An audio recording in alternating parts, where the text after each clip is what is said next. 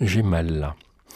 Euh, le plus souvent, euh, quand on parle des choses qui nous font mal, on essaye de trouver des gens qui vont nous faire du bien, ou qui en tout cas vont essayer de faire en sorte euh, qu'on ait moins mal après que, avant qu'on les les ait rencontrés.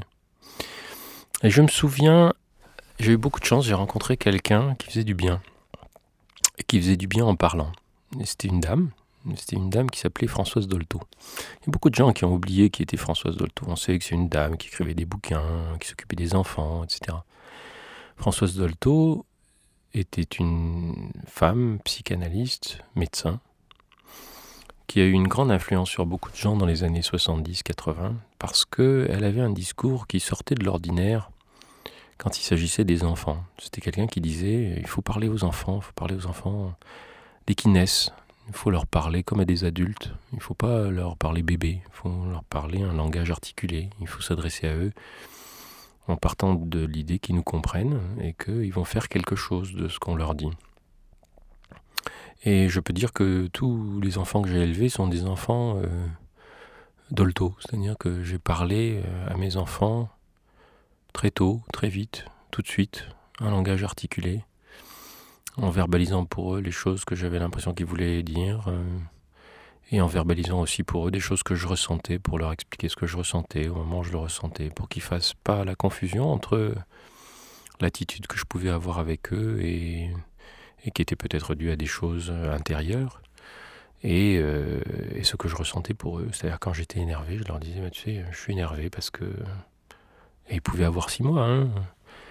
Euh, je suis énervé parce que ben, il m'est arrivé telle chose et je suis énervé, mais c'est pas ta faute, c'est pas toi qui es responsable de mon énervement, c'est telle chose ou telle chose. Mais c'était pas exactement de ça que je voulais parler aujourd'hui. Je voulais parler de Françoise Dolto. J'ai eu la chance de voir Françoise Dolto deux fois.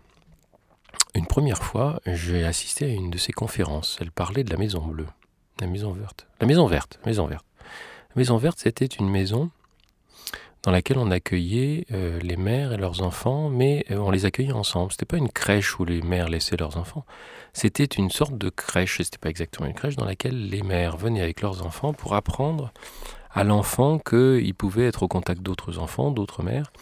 Et petit à petit, l'enfant, dans la maison verte, se détachait de sa mère, euh, en allant jouer avec les autres enfants, en allant ramper par terre, en allant mettre les trucs dans sa bouche quand elle lui tombait sous la main. Pendant que les mères, elles, elles discutaient avec les autres mères, avec euh, la psychanalyste qui était là. Et elle nous parlait de la Maison Verte et elle disait qu'un jour où elle était euh, d'astreinte à la Maison Verte, elle arrive un matin et elle trouve toutes les mères, toutes les euh, assistantes, toutes les infirmières, enfin toutes les personnes qui étaient à la Maison Verte en, en plein émoi, très très affolées en disant oui, une petite fille s'est fait violer à l'autre bout de Paris. Et tout le monde était très très agité. Et Madame Dolto dit euh, Attendez, attendez, qu'est-ce qui se passe là? Et elle coince tout le monde, elle dit Vous la connaissez cette petite fille? Alors tout le monde répond Ben non. Quelqu'un sait ce qui s'est passé exactement? Ben non. Et vous savez exactement ce qui lui est arrivé? Ben non. Ben alors qu'est-ce que c'est que cette histoire? Ben on a entendu la radio. Elle dit Mais vous la connaissez pas? Non. Alors, on s'arrête, on se calme, parce que les enfants qui ont besoin de nous maintenant, ils sont ici. Cette petite fille, elle a des gens pour s'occuper d'elle là-bas. Mais maintenant, ceux qui ont besoin de nous, ils sont ici. Et ça a calmé tout le monde. J'ai jamais oublié cette leçon qui est que, bien sûr qu'il y a des milliards de misères dans le monde, partout, tout le temps, mais il y a des choses qu'il faut toujours faire ici et maintenant. Et on est utile surtout quand on fait des choses ici et maintenant. Euh, ça ne veut pas dire qu'il ne faut pas qu'on pense au reste du monde, ça veut dire aussi qu'il faut qu'on pense à ce qui se passe devant nos yeux. La deuxième fois que j'ai rencontré Françoise Dolto, euh, on cherchait à écrire des articles avec elle pour une revue de médecins. Elle nous a raconté l'histoire suivante, que j'ai jamais oubliée non plus.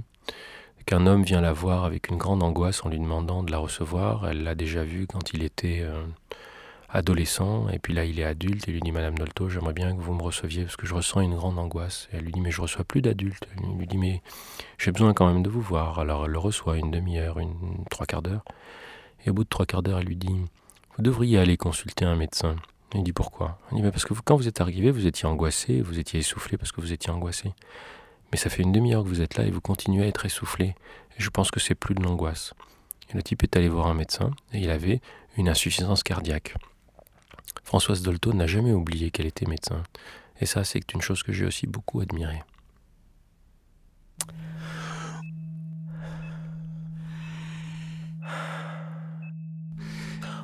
J'ai mal là. Par Martin Claire.